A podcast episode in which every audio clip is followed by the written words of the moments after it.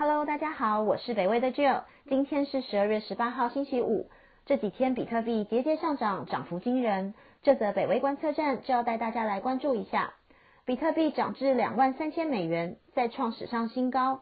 美元指数同步跌破九十。由北威研究员郭家宏所撰写。这个礼拜，比特币从大约一万九千美元的价位开始飙涨，先是冲破两万美元，创下史上新高。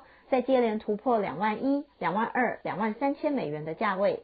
截至目前，台湾时间下午十二点零五分，比特币的价格来到两万两千八百八十美元，从最高点的两万三千七百三十八美元小幅回跌。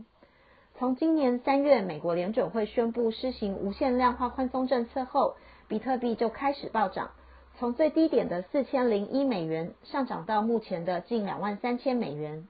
涨幅高达四百七十五 percent，远超过道琼工业指数的六点一八 percent，标普五百指数的十五点二二 percent，Nasdaq 指数的四十二点二六 percent，以及传统避险工具黄金的二十一点六一 percent，但还是低于特斯拉的六百八十三点九一 percent 的涨幅。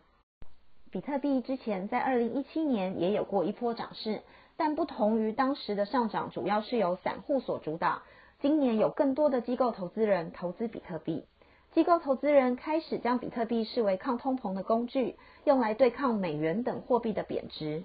J.P. Morgan 的分析师表示，过去投资黄金的投资人开始将比特币作为替代的投资标的，因为比特币与黄金都有总量固定的特性，能避免法定货币的贬值状况。